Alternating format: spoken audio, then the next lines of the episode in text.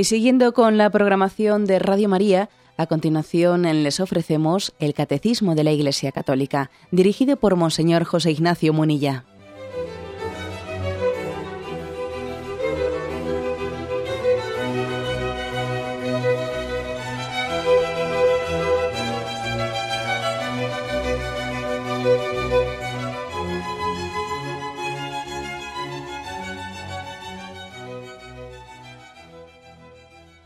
Cordial saludo a todos los oyentes de Radio María. Un día más, con la gracia del Señor, proseguimos el comentario del Catecismo de nuestra Madre la Iglesia. Habíamos quedado en el punto 2373. Comenzamos un nuevo apartado que tiene como título El don del Hijo. Lógicamente, muy ligado al, apartado anterior que hablaba de la fecundidad del matrimonio. El don del Hijo. Eh, van a ser unos cuantos programas en los que se hablará de muchos aspectos, especialmente del tema de la esterilidad, de la reproducción asistida, etcétera, temas pues interesantes e importantes y de gran actualidad. ¿eh? Bien, pues este primer punto, el 2373, dice lo siguiente. La Sagrada Escritura y la práctica tradicional de la Iglesia ven en las familias numerosas como un signo de la bendición divina y de la generosidad de los padres. Una primera, un punto muy, muy breve y muy concreto, eh, concreto hablando de, de la, la, Iglesia ha querido reservar un breve punto a las familias numerosas para dar gloria a Dios por ellas. Y además dice que en la, en la, Sagrada Escritura hay bastantes pasajes en los que hace referencia ¿no? a la prole numerosa. Y también en la, pues en la tradición de la Iglesia pues existen textos y, y referencias en los que la Iglesia ha querido dar una palabra, ¿no? Una palabra de felicitación, una palabra de aliento, una eh, ha, ha, entendido que ahí hay un don muy especial de Dios, ¿no? El don de esa generosidad que se ha sembrado en esos padres, el don de esa fecundidad que se les ha dado. Es un don, por una parte, para otorgar la vida, que no todos la tienen, ¿no?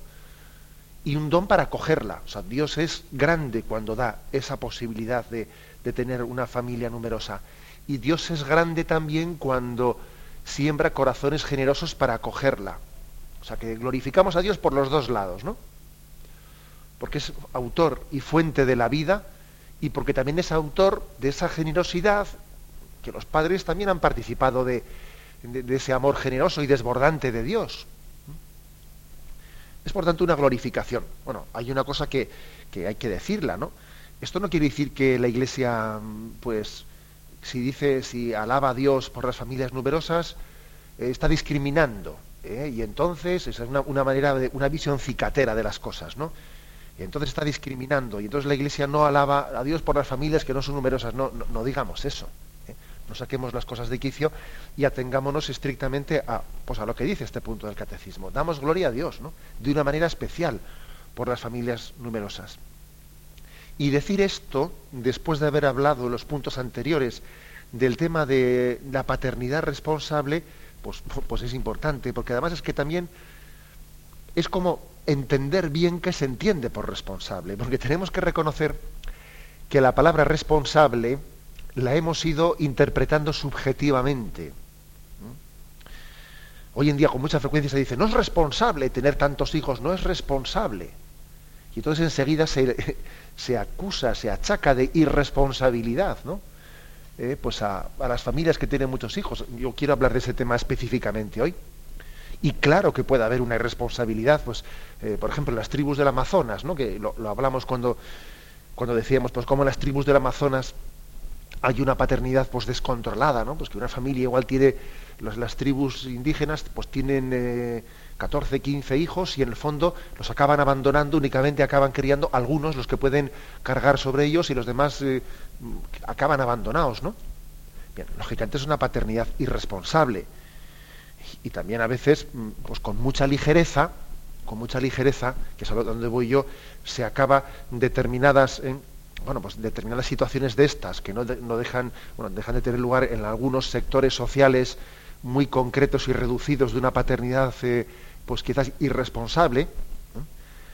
eso que puede ocurrir en algunos sectores sociales muy concretos y reducidos, se aplica inmediatamente a todo, ¿eh? a todo aquel que tenga una, eh, pues una familia numerosa. Y entonces parece que la palabra responsable, aquí por responsabilidad se entiende el recortar. Hay que ser responsables, hay que recortar, ¿no? Hay que recortar.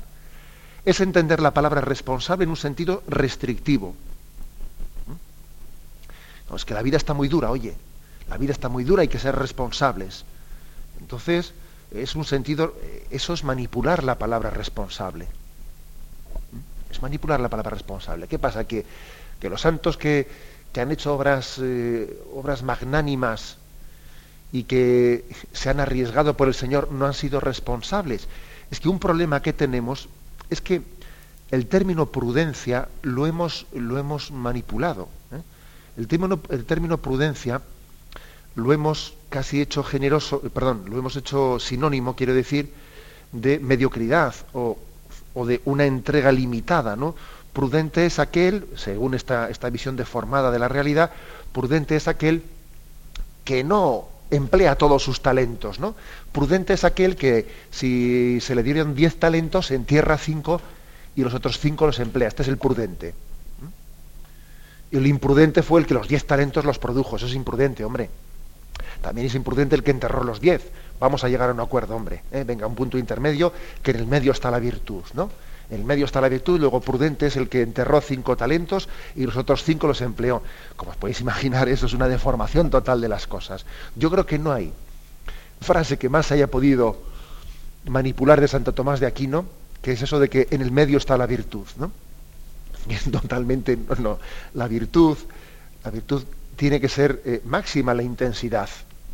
Tiene que ser equilibrada en el objeto, pero máxima la intensidad. Luego, no confundamos en el medio está la virtud con la mediocridad, ¿no? Si el Señor me dio diez talentos, entierro cinco y empleo otros diez que no. Que estamos, que estamos haciendo incompatible, como si la palabra prudencia fuese incompatible o contradictoria, fuese el antónimo de generosidad. No, Señor. Ser generoso es ser prudente. Y ser prudente es ser generoso. ¿eh? Entonces, es que este es un problema. Y esto, claro, pues aquí cuando se habla de paternidad responsable, pues eh, aplicamos este concepto, oye, no te pases, ¿eh? responsable es, cuidado, no, no, sin exagerar, ¿no? Sin exagerar. Tenemos que purificar ese concepto de responsabilidad y ese concepto de prudencia.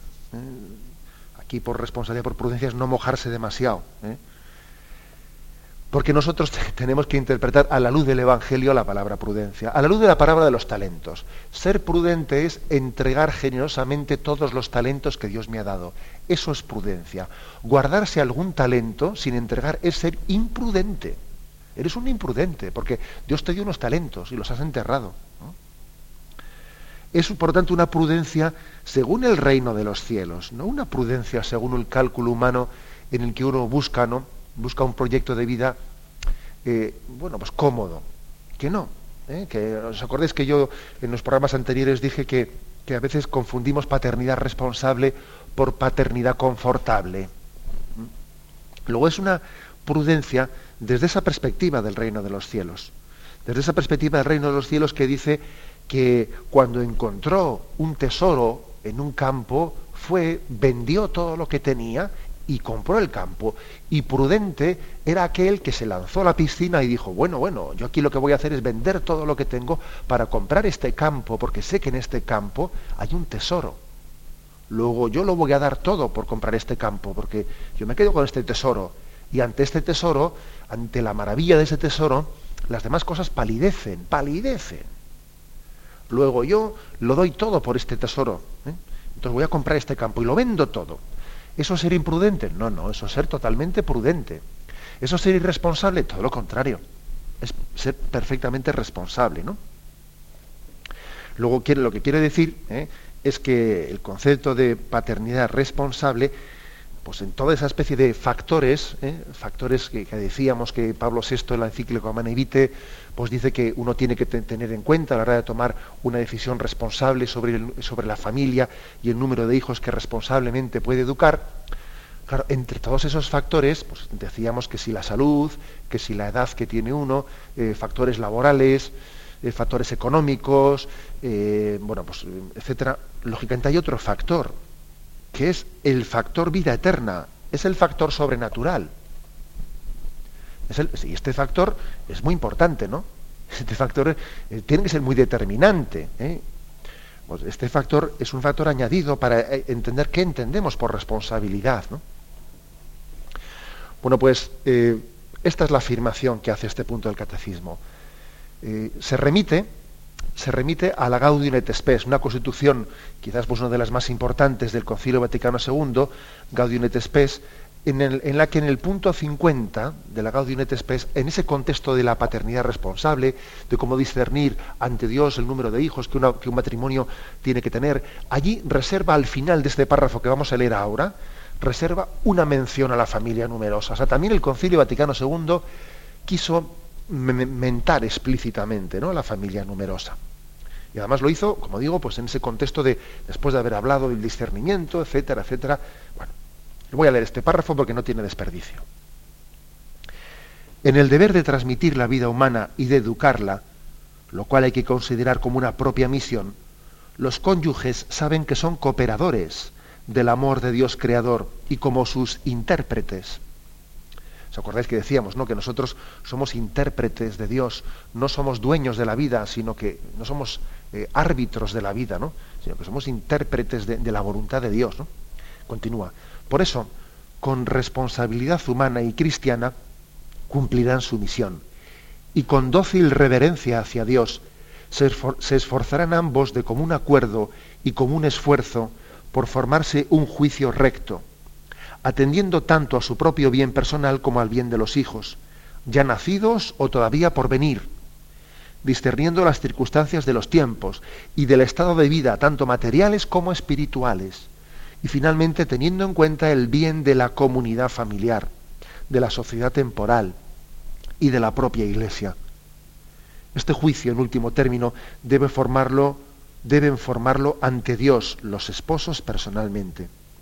En su modo de obrar, los esposos cristianos sean conscientes de que no pueden proceder a su antojo, sino que deben siempre regirse por la conciencia, la cual ha de ajustarse a la ley divina misma dóciles al magisterio de la Iglesia, que interpreta auténticamente esta ley a la luz del Evangelio. Dicha ley divina muestra el pleno sentido del amor conyugal, lo protege e impulsa a la perfección genuinamente humana del mismo. Así, los esposos cristianos, confiados en la divina providencia y cultivando el espíritu de sacrificio, glorifican al Creador y tienden a la perfección en Cristo, cuando con generosa, humana y cristiana responsabilidad cumplen su misión procreadora. Entre los cónyuges que cumplen de este modo la misión que Dios les ha confiado, son dignos de mención muy especial los que de común acuerdo, bien ponderado, aceptan con magnanimidad una prole más numerosa para educarla dignamente. Por lo tanto, el concilio alaba a Dios por, esas familias numerosas, los que aceptan con magnanimidad una prole más numerosa para educarla dignamente. Por supuesto que está hablando de aceptar una prole no luego para malatenderla, sino para educarla dignamente. Pero le llama magnánimos, ¿no? Y la palabra magnánimo, bueno, pues es un, eh, sencillamente es una generosidad noble, ¿eh? es una generosidad noble, es un ánimo grande, un ánimo grande, ¿no? Ser magnánimo es tener un ánimo grande, una confianza, una confianza en Dios grande, de la cual parte, parte el decir, mm, bueno, lo que, eso que decía San Ignacio, ¿no? Voy a hacer las cosas como si estuviesen solo de mi parte y luego espero y confío como si estuviesen exclusivamente en manos de Dios, ¿no? Un ánimo grande, ¿no? El, no arredrarse, ¿no?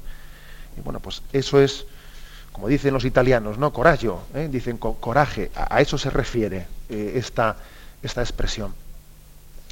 Y dice que, supone también un sentido de sacrificio, o sea, que evidentemente dice que es cultivar confianza en la providencia y espíritu de sacrificio. Porque claro, la confianza en la providencia, o sea, no se trata, no se trata de, mm, de que sea una confianza que a uno eh, le dispense, ¿no? O sea, como si es un, sentido pasivo. No, no, es un sentido, mm, puede parecer pasivo en el sentido de que confío en Dios, pero es absolutamente activo porque me compromete, me, exige, me, lleva a un olvido de mí mismo, ¿no? Es, poner al mismo tiempo en, juego ese aspecto de confianza en la providencia y implicación personal sacrificada en el olvido de uno mismo, etcétera, etcétera. ¿no? Por lo tanto, este punto del catecismo eh, que se remite al Concilio Vaticano II, pues ha querido reservar este punto para dar mm, gloria a Dios eh, por estas familias que llamamos familias numerosas. Tenemos un momento de reflexión y continuamos enseguida.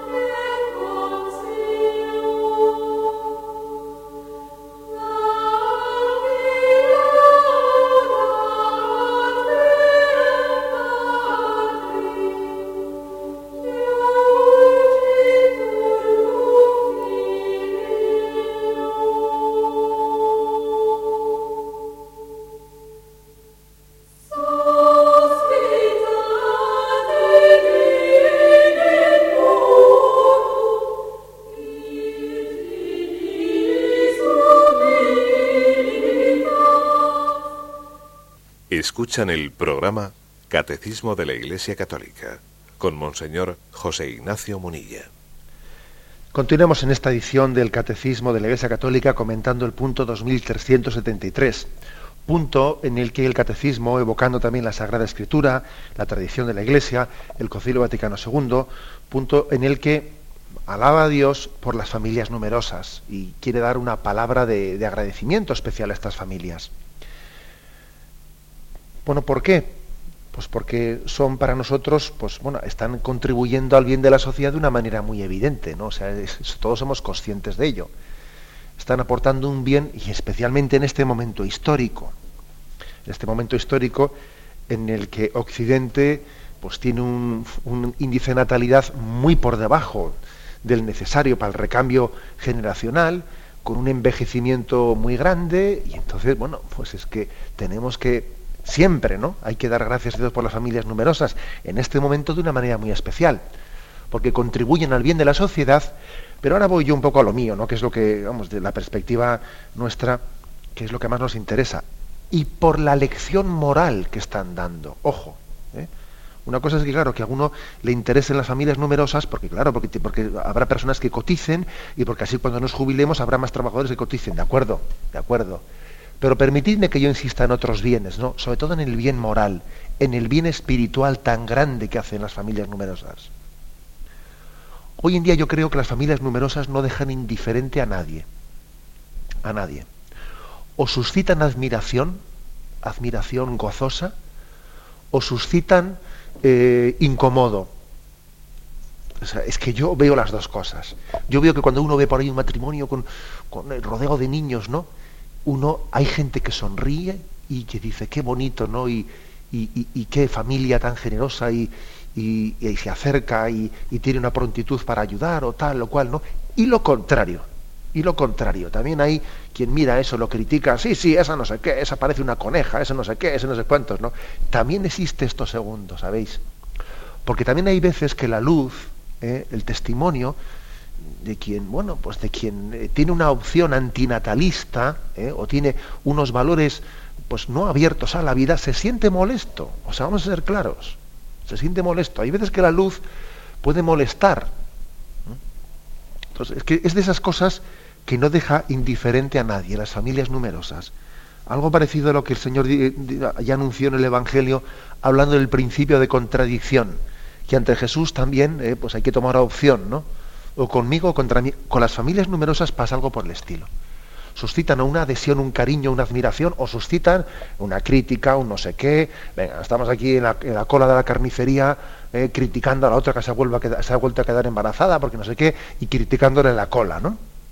O sea, las dos cosas están teniendo lugar, ¿eh?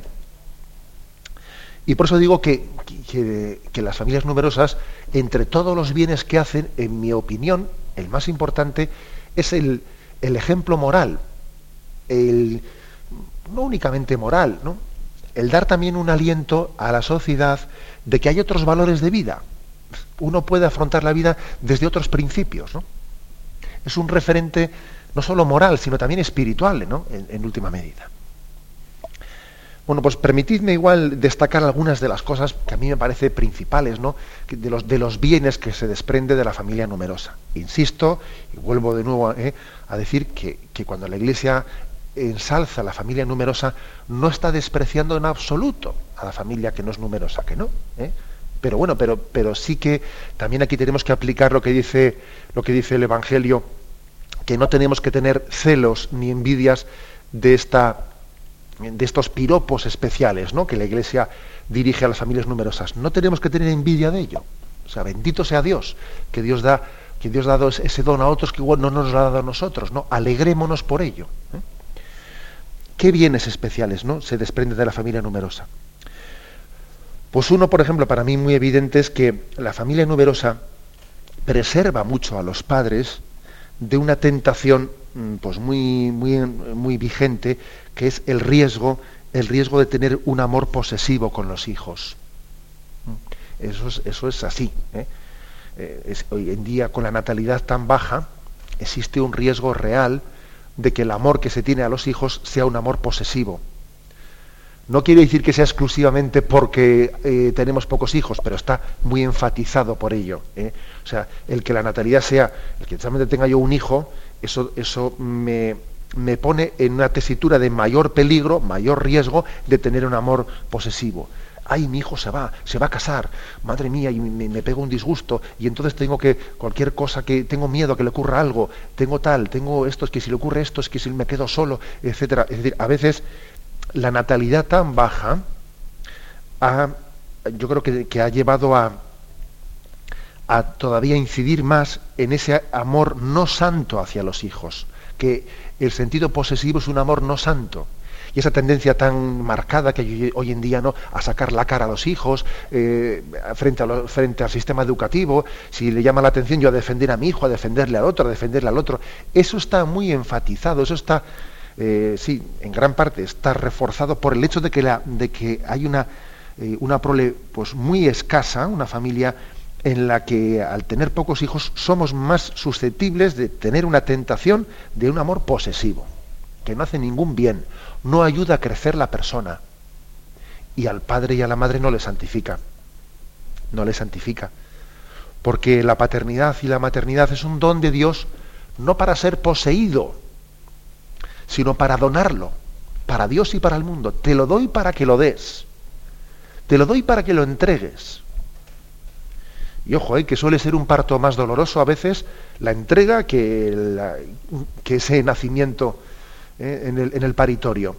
Puede ser un parto más doloroso la entrega del Hijo al mundo, ¿no? que se haga la voluntad de Dios. ¿eh? Pues, vamos, como le ocurrió a la Virgen María, que también a ella, lógicamente, le costó más dar su, hijo al pie de la cruz. Todas cosas porque su parto, su parto fue virginal. Pero vamos, ¿no? O sea, me entendéis el ejemplo. Creo que esta es una primera, ¿no? Un primer don de la familia numerosa, el don de preservarnos del riesgo del amor posesivo. Nos facilita más la educación en el don de los hijos. En segundo lugar, la familia numerosa también es una gran ayuda para educar en la austeridad, en la austeridad en la vida de los hijos. Porque claro, es que en, una familia numerosa, eh, vamos a ver, no es verdad eso de que eh, eh, las familias numerosas pues son, están motivadas porque los padres son ricos. Pues no es verdad. O sea, no es verdad. Estoy convencido de que si hiciésemos una en España, un cálculo de, a ver, renta, renta per cápita por hijo, por hijo. Pues yo estoy convencido de que las familias numerosas daría una renta eh, inferior por hijo que las familias que tienen menos hijos. O sea, pues, lógicamente hay que, hay que repartir el sueldo entre, entre seis o siete, ¿eh? entre los que sean, ¿no? Hay que repartirlo, no entre ocho o diez, tú, tú, verás, ¿no? Y lógicamente, pues eso conlleva que se acabaron las tonterías, que se acabaron las tonterías y que tiene que haber una necesaria austeridad y que es más fácil educar a un hijo entre lo que es saber distinguir y discernir entre lo que es necesario y lo que es superficial y que hay que saber desprenderse de lo superficial y no nos podemos permitir el lujo de seguir todas las incitaciones de la moda, que yo ahora quiero ropa de marca, que yo ahora quiero no sé qué, que yo quiero esto para mí, que me he encaprichado de esto, me he encaprichado del otro. en una familia numerosa es mucho más fácil hacerle entender a un hijo, oye, déjate de bobadas, ¿eh? y aquí no estamos para tonterías, y aquí la ropa nos la pasamos de unos a otros, y esta ropa es de tu hermano mayor, y además nos han pasado esta ropa, y nos dejamos de bobadas, ¿no? O sea, eso es un don, eso es un don inmenso. Aunque igual, fíjate tú, ¿no? Igual en, el momento en que se aplica esa educación, algún hijo sufrirá. Porque claro, también él tendrá compañeros en el colegio que esto y lo otro, y él ve que... Pero lo que es un sufrimiento es que, eh, aunque él lo pueda percibir en un momento determinado de su vida como un sufrimiento, eso es, eso es un don de Dios. Que haya tenido una situación en la que se, se le ha permitido pues liberarse de la esclavitud del materialismo ¿eh? de una sociedad obsesiva que nos crea necesidades donde no las hay. Es, más fácil educar en la austeridad en las familias numerosas, es más fácil, ¿no? Realmente son liberadoras, ¿no? Liberadoras de la esclavitud del consumismo, de, todas las incitaciones de la moda, de, una publicidad que, está metiéndose continuamente en nuestra vida y nos genera, y nos genera expectativas, nos, genera ilusiones innecesarias. O sea, solamente por eso ya es que tremendo, ¿no? En el fondo, fijaros, a, los padres les da, les da, yo creo que un gran don, ¿no? El don de ponerles en una situación en su vida, pues muy proclive para realizar el ideal evangelio del olvido de uno mismo. Claro, que un padre tiene que olvidarse, un padre de una familia numerosa, una madre de una familia numerosa, es que tiene un gran, tiene, digamos, un, un escenario en su vida un escenario en el que lo de olvidarse de uno mismo y entregarse es bastante fácil realizarlo, ¿no? Bueno, bastante fácil. Es, aquí decir que es que o lo realiza o lo realiza, porque a, ver, a ver, digamos, qué remedio tiene. ¿eh? O sea, que es que cuando uno ve una familia numerosa y ve allí que esos padres no tienen para ellos mismos un metro cuadrado, bueno, que digo un metro, ni un centímetro cuadrado, que no tienen ni un minuto, o sea, que su vida es para los hijos y que es, llego a casa y no estoy yo aquí, no me puedo ni permitirme el lujo de, no, no, yo llego a casa y es la entrega a los hijos, esto, lo otro, la preocupación de este, del otro, a ver, hablo con uno, hablo con otro, el renunciar, ¿no? El renunciar a, ese, a, esa, a esa tendencia que tenemos todos, ¿no? a mi parcela, mi metro cuadrado, que todos somos muy celosos, ¿no? De tener una intimidad en la que yo me reservo para mí mismo, ¿no? Esto, esto no, esto no lo entrego, porque también yo quiero, quiero mi, eh, mi intimidad, ¿no? Eso, claro, fijaros una cosa, que también es, es, que esto nos pasa a todos, ¿eh? Esto nos pasa a todos. Yo creo que veis que muchas veces yo hago comparaciones entre la vida matrimonial y la vida consagrada. También esto pasa, por ejemplo, con la vida sacerdotal. Hay ciertos destinos de un sacerdote que cuestan mucho más que otro. Por ejemplo, cuando un obispo le pide a un sacerdote que acepte un destino, eh, por ejemplo, que, va a estar en el seminario menor o en un internado, en un colegio en un colegio de internado de la Iglesia Católica, ese destino al sacerdote le, cuesta mucho más, porque ese sacerdote, por estar allí, va a renunciar a su vida, está viviendo en un internado y, y, claro, no son sus horas de, sino que los niños están estudiando y yo estoy con niños dándoles clases, luego estoy asistiendo al estudio, estoy en la comida, por la noche les acuesto, por la mañana no sé qué, y, y claro, a los sacerdotes les costará mucho más ¿eh? aceptar ese destino que no otro destino en el que, oye, yo tengo mis horas, atiendo a la parroquia, luego la gente se va, me dejan a mí tranquilo aquí. Mm, bueno, no será tan fácil, ¿no? Igual lo estoy pintando de una manera un poco simplista, pero me entendéis, ¿no? O sea, se entiende que al igual que ocurre con la familia numerosa, también hay determinados destinos de vida religiosa o de vida sacerdotal que son muy proclives para aplicar ese eh, ese ideal evangélico del, eh, del, olvido de uno mismo. O sea, que, que, no estoy, o sea, que no tengo ni la posibilidad de estarme buscando a mí mismo, ¿no? Que yo no puedo hacer un yo me, entiendo como si fuese yo el ombligo del mundo. No, me tengo que dar y me tengo que entregar. O sea, me ayuda mucho el escenario a entregarme y a olvidarme de mí mismo. Es un don, pues, pues, pues muy grande e importante, ¿no? Bien, tenemos un momento de reflexión y continuamos enseguida.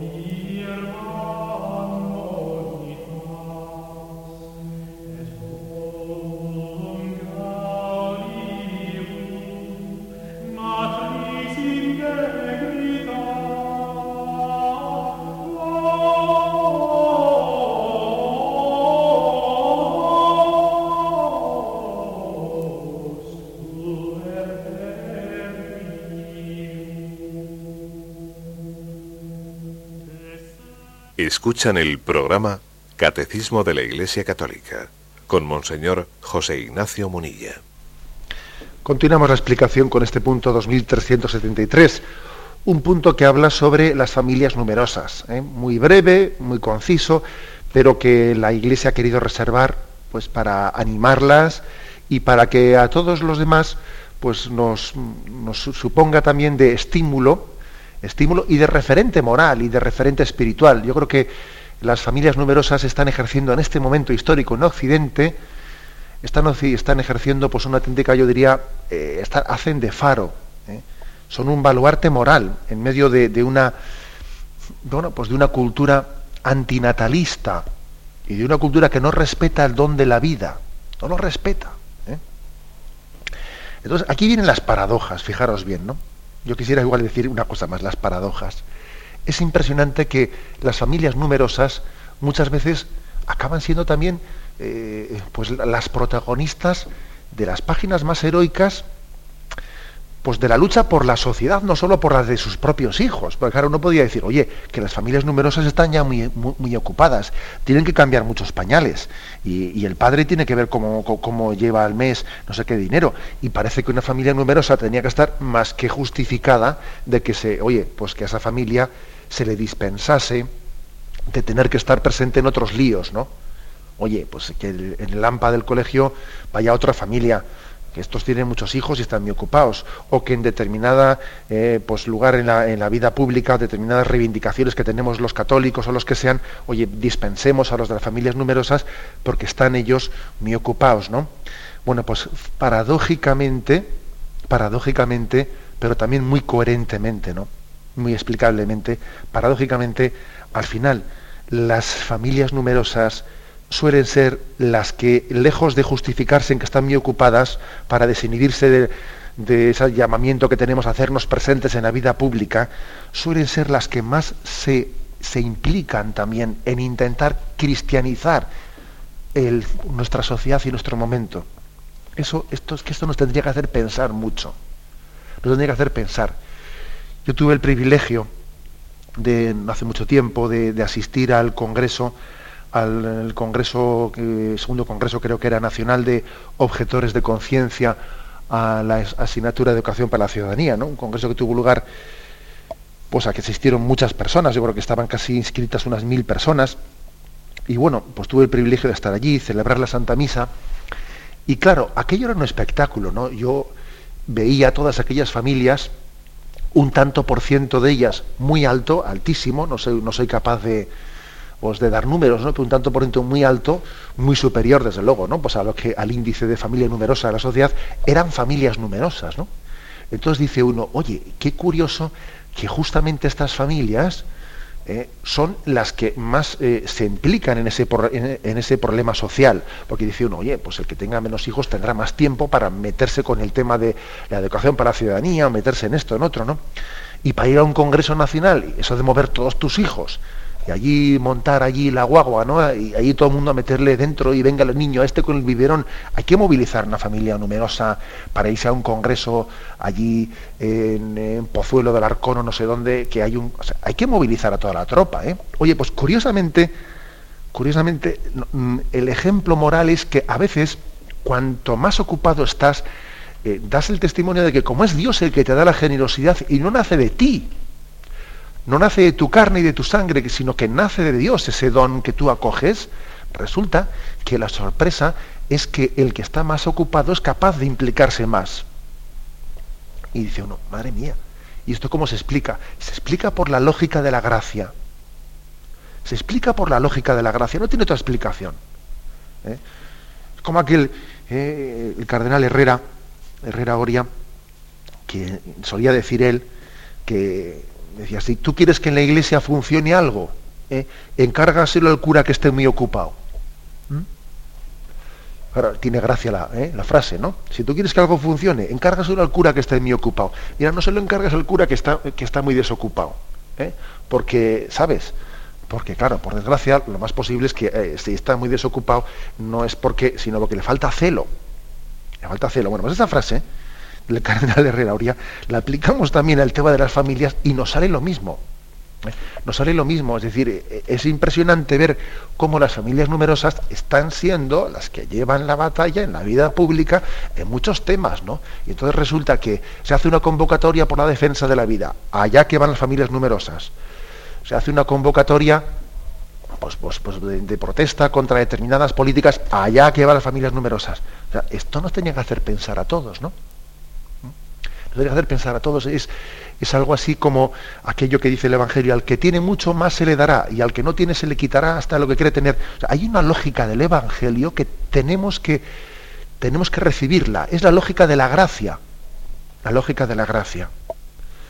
Y por eso, lejos de, decía yo antes, que hoy en día las familias numerosas o son un aliento, son un estímulo, o, o a veces nos sientan mal, ¿no? Y, hay personas que tienen un poco las uñas sacadas porque hacen interpretaciones absolutamente denigratorias, porque mira esos no sé qué, mira eso no sé cuánto, no tienen responsabilidad y no sé cuántos y tal, ¿no? Entonces, tengamos, tengamos eh, por tanto, conciencia de, de la batalla eh, de, sí, del signo eh, espiritual, ¿no? del, signo, de que aquí está también luchando una concepción provida, eh, de acogida al don de la vida, de entender que la vida es un don sagrado, o una concepción en la que yo me presento como, como el, centro de la existencia. Yo no quiero idealizar, ¿eh? yo estoy convencido que las familias numerosas también tendrán muchas tentaciones. ¿eh? Yo aquí he hablado de ciertas ventajas de las familias numerosas y seguro que podría también venirme alguien, y especialmente pues eh, algunos padres y madres diciendo, oiga, que también hay, hay, tentaciones especiales de familias, seguro que las habrá, seguro que las habrá. Pero, pero globalmente considerado, creo que tenemos que dar gloria a Dios. Y los demás tenemos que mm, también defenderlas, defenderlas, que me parece, por ejemplo, que es patético el hecho de que las familias numerosas tengan tan poca ayuda pública, ¿eh? pública, muy poca ayuda pública. ¿eh? Es patético el poco apoyo que tienen las familias numerosas. Ayer tuve ocasión también de decir que comparativamente, pues eh, nosotros somos una de las naciones en las que hay menos ayuda a la familia numerosa.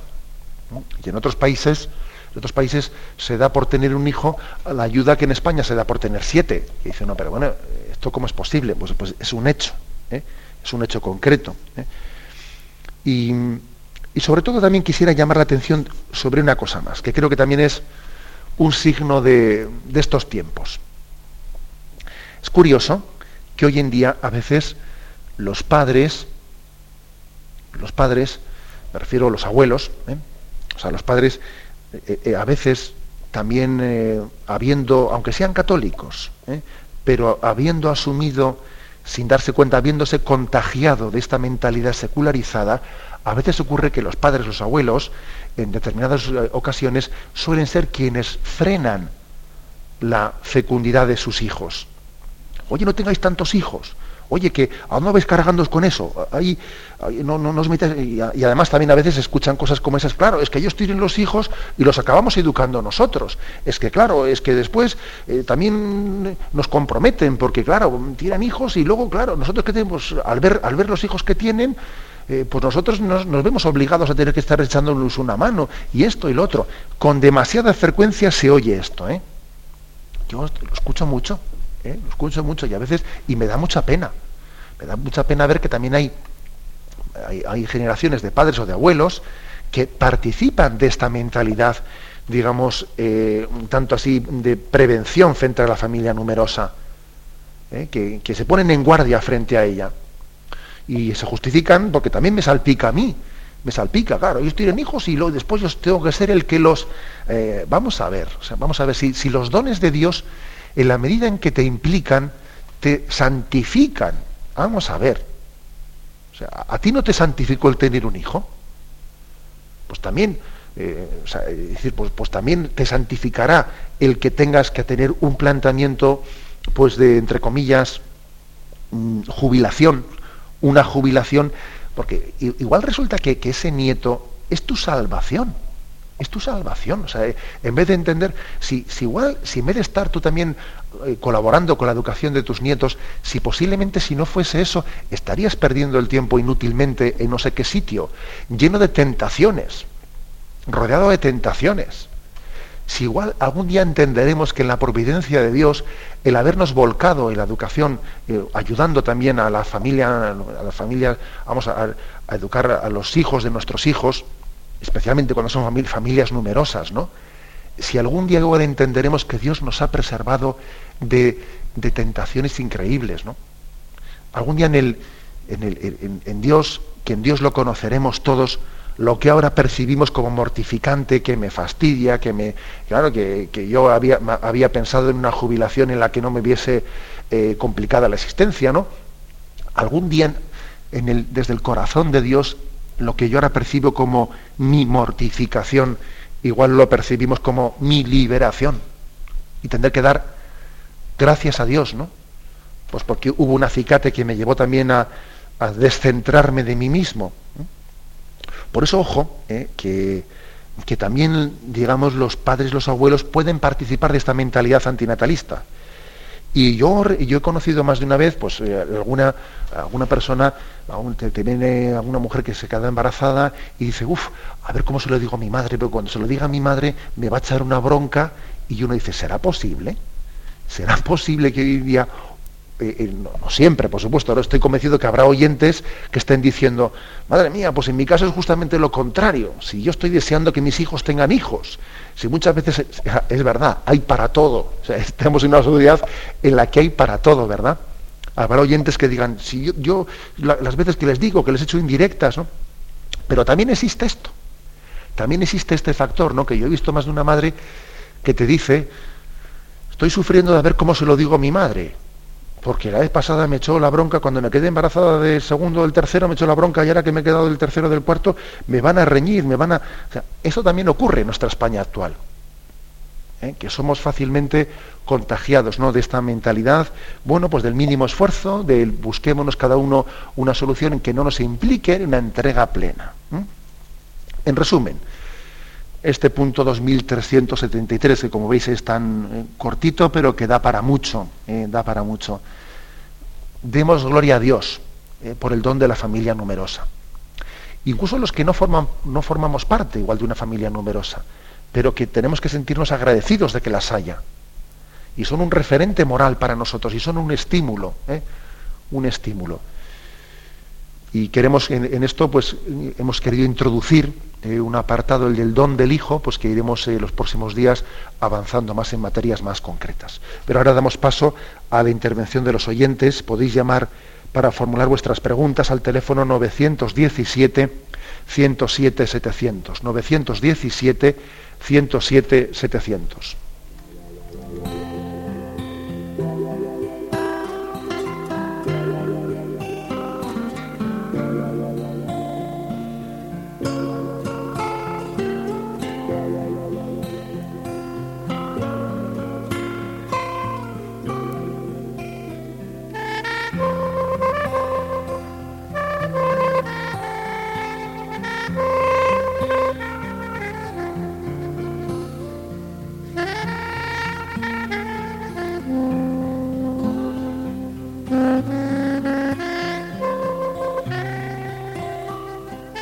Nuestra fe nos invita a vivir la cuaresma como el tiempo de preparación para la Pascua, el centro de la vida cristiana.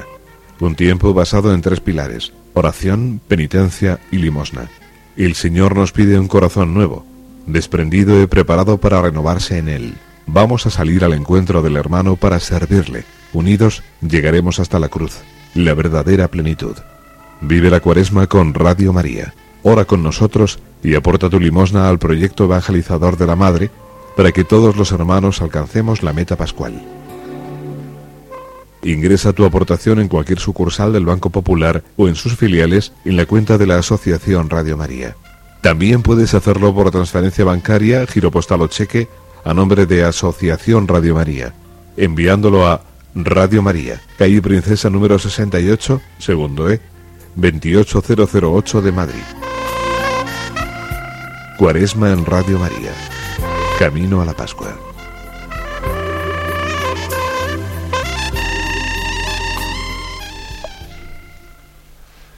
Sí, buenos días. ¿Con quién hablamos? Eh, José Fernández. Adelante, le escuchamos.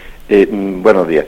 Que mm, me refiero al día que habló de matrimonio. De acuerdo. Hay matrimonios que mm, se celebran, se contraen eh, en una plena juventud, cuando una de las partes pues está asumido o bien en estudios tanto centrado en una actividad y otro se pretende y lo consigue, más lo dice, yo tengo que casarme con este, con esta, tengo que casarme y efectivamente lo consigue y se casa. Después viene, claro, las diferencias y después viene que hay una nulidad.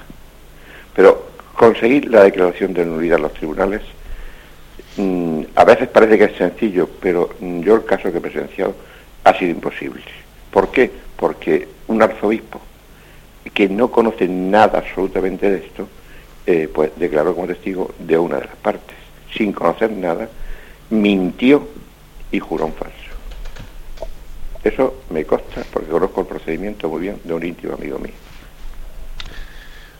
Bueno, eh, no sé si dice alguna cosa más el oyente, pero yo creo, permítame que le, que le llame la atención y no porque sea un arzobispo, ¿eh? Y uno dice, cara, este el obispo ahora va a sacar, va a sacar la cara al arzobispo. No. Imaginémonos que usted no hubiese dicho que es arzobispo, hubiese dicho que es un seglar, un laico. Yo creo que decir que alguien ha mentido y ha perjurado en un tribunal eh, porque usted conoce que es un amigo suyo, mire, eh, si su amigo suyo no le dieron la nulidad, eh, no, será una fuente muy objetiva mm, pues, para los que mm, testimoniaron en contra de él. O sea, nuestra subjetividad está muy implicada cuando en un, cuando en un tribunal yo he perdido un juicio. Claro, que yo ahora, en un juicio que he perdido, yo haga un juicio temerario de que el que testimonió en contra mía, el que defendió que el vínculo matrimonial era verdadero no era falso, ese perjuró, con todos mis respetos, yo pienso que hay una carga de subjetividad que hace imprudente ese juicio. Es que, es, muy, es muy delicado eh, decir que alguien ha perjurado. Eh, y por supuesto, vuelvo a decir que me importa un rábano que sea arzobispo, que sea monaguillo. Eh. O sea, no es eso. es que tenemos una, yo diría, un deber muy grande siempre de salvar salvar la, intención del prójimo. ¿eh? Es así. Eh, a él poco le importaría decir una cosa a su contraria, ¿eh? sino que, es que uno tiene también que ser mm, fiel a su propia conciencia. Y entonces, como decía San Ignacio de Loyola, tenemos nosotros, en principio, tenemos siempre la obligación moral de salvar la proposición del prójimo y de, entender que cuando alguien eh, pues hizo lo que hizo, pues entendemos que lo haría porque estaba siendo fiel a su conciencia. ¿eh? ¿De acuerdo? En cualquier caso, los, mm, los, mm, los, procesos de nulidad no son fáciles. Hombre, de acuerdo, es que también a mí me preocuparía que fuesen demasiado fáciles, porque si fuesen demasiado fáciles se podría confundir una nulidad matrimonial con un divorcio a la católica. Y no es lo mismo, una nulidad matrimonial no es un divorcio a la católica, sino que supone pues, un proceso serio de que no hay que, entorpecerlo tampoco, no hay que, y no tiene que ser más largo de lo debido, pero es que es un proceso serio en el que tenemos que ver si un matrimonio se realizó ficticiamente y, en realidad no lo era, y eso no puede ser hecho a la ligera. ¿eh? Bueno, adelante, damos paso a un siguiente oyente. Buenos días. Muy buenos días, Padre José Ignacio y oyente de Radio María. Adelante, le escuchamos. Sí, eh, soy John de Parafluyer en Gerona con referencia a la fecundación in vitro, déjeme expresarle mi pensamiento y corríjame el Señor a través suyo. ¿no? Pongo como ejemplo a un cocinero, pues él es mezclador de componentes, hará cosas deliciosas o desagradables, pero nunca podrá decir que él las ha hecho. Es decir, nunca dirá, esta lechuga la he hecho yo, pues hasta sembrarla podrá. O ese tomate lo he hecho yo, pues también hasta cultivarle podrá. Hará una buena ensalada, pero jamás los componentes los ha hecho él. Los científicos harán lo que quieran, pasarán lo que, de la moral de nuestra madre la iglesia, pero jamás serán ellos los fabricantes de la vida, pues no son más que como el cocinero, mezcladores de componentes. Si Jesús dijo, yo soy la vida y la doy al que quiero, que no pretendan engañarse creyendo que están fabricando vida. Él es la vida. Ahora permítame decir algo a lo bruto. Jesús dice, el que desea a su mujer ya ha pecado en su corazón. Yo no sé en qué estado emocional o de corazón me engendraron mis padres. Solo sé que también estoy en la vida y que tengo vida. Estoy vivo y doy gloria a Dios por ello. Muy buenos días y muchas gracias, Padre. Bueno, pues quizás de la, de la intervención que ha hecho usted, yo aplicándola al tema concreto de la fecundación in vitro, que por cierto la vamos a explicar ya en los próximos programas, yo diría, claro, eh, el hecho de que un niño haya sido concebido en un entorno que no es el digno, que entendemos que no es el que Dios ha querido en que una vida venga al mundo, sino en un laboratorio de una manera indigna, eso no quita para que la vida es la vida y Dios se ha comprometido con ella y ese niño es un hijo de Dios como otro más y Dios ha creado un alma y ha infundido un alma y se ha comprometido con, esa existencia, ¿no? Y ese niño, pues para, para, Dios y para la Iglesia es un niño más. ¿eh? independientemente de que el cocinero, como dice usted, siguiendo ¿eh? ese ejemplo, el cocinero haya hecho de una manera digna o indigna la ensalada. Pero eso no quita para que la ensalada haya sido indigna y que la forma de concepción, o sea, la forma es muy importante, no, únicamente importa el resultado, es que la forma puede ser indigna. En la forma han podido cometerse muchos, eh, muchos atropellos y ha podido haber también eh, muertes de embriones concebidos y después desechados. Y, y la, forma también de hacerla pues no es respetuosa del signo de la expresión del amor, etcétera. O sea, es decir, yo le aceptaría el, el ejemplo, pero también lo utilizaría para entender que aunque la vida es la vida y cuando, y cuando existe Dios la bendice, eso no quiere decir de que no nos importe de qué manera haya sido eh, pues, concebida. No, no, sí nos importa, porque la concepción es algo sagrado que tiene que tener también un entorno sagrado en su forma de expresión. Pero hablaremos de este tema con más detenimiento. Adelante, hemos pasado a un siguiente oyente. Buenos días. Buenos días, padre. Buenos días, le escuchamos. Mm, yo quisiera, mire, soy madre de familia de siete hijos. He escuchado su charla y me ha encantado. La verdad es que nosotros ha sido una, un don de Dios enorme, los siete hijos. La primera religiosa, el segundo está casado, los otros están estudiando, otros trabajando. La sexta me la bautizó Juan Pablo II en Roma, que fue el orgullo más grande de mi vida y siempre lo digo. Pero la cuarta se nos fue de la casa a vivir con un hombre casado. Y esa es la pena que tenemos. Y la verdad, mi marido está hundido y nadie en casa ríe con ganas. ¿Cómo puede haber pasado esto después de educar a mi hijo en la fe y de darle, como usted ha dicho, el pellejo por ellos? Mire, pues usted también con, eh, con, ese testimonio que nos da, que nos conmueve, ¿no? Con ese testimonio que nos da, nos abre también una pequeña ventana para comprender y entender que también en una familia numerosa se sufre mucho, se sufre mucho, ¿no? Y hay muchos también que, precisamente por evitarse el sufrimiento renuncian, ¿no? A ser generosos en la transmisión de la vida. Se ama y se sufre, ¿no? Pero mire usted, evidentemente hay un misterio de libertad, ¿no? Un misterio de libertad. Una hija de usted es religiosa, y lo, tiene otros testimonios, etcétera, ¿no? Y, la otra se fue a vivir con un hombre casado, ¿no?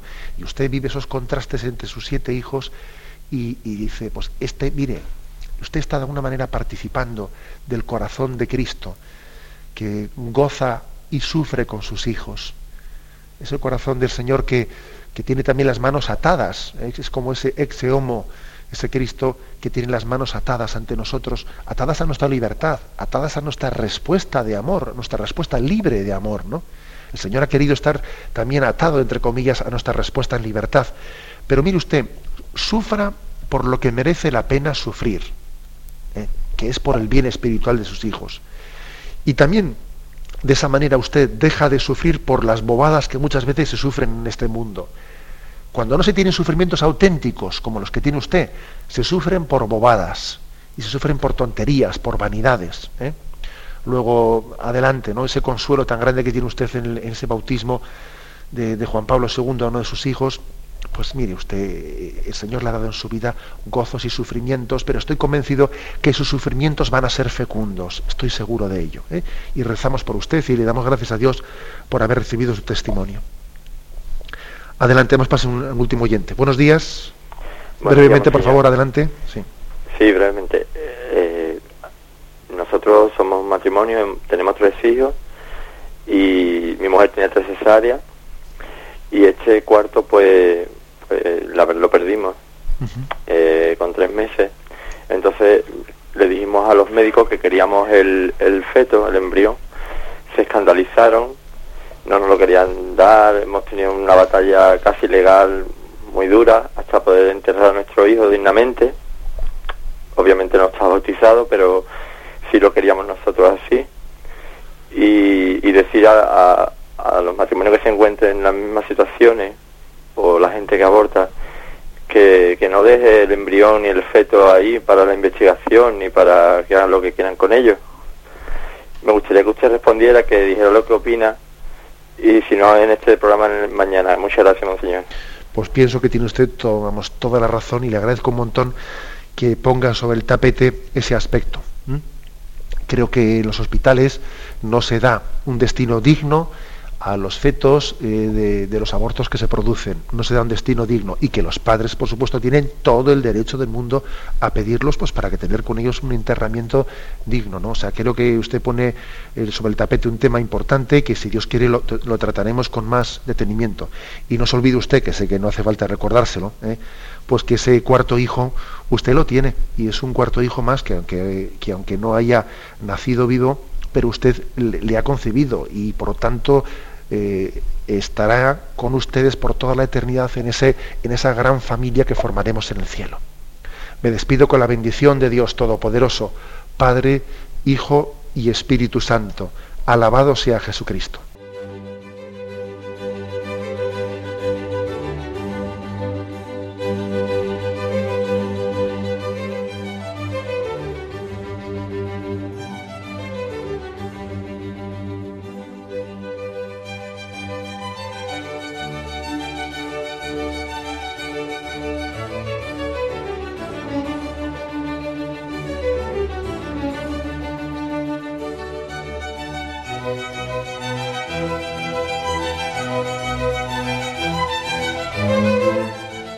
Podido escuchar en Radio María el Catecismo de la Iglesia Católica, dirigido por Monseñor José Ignacio Munilla.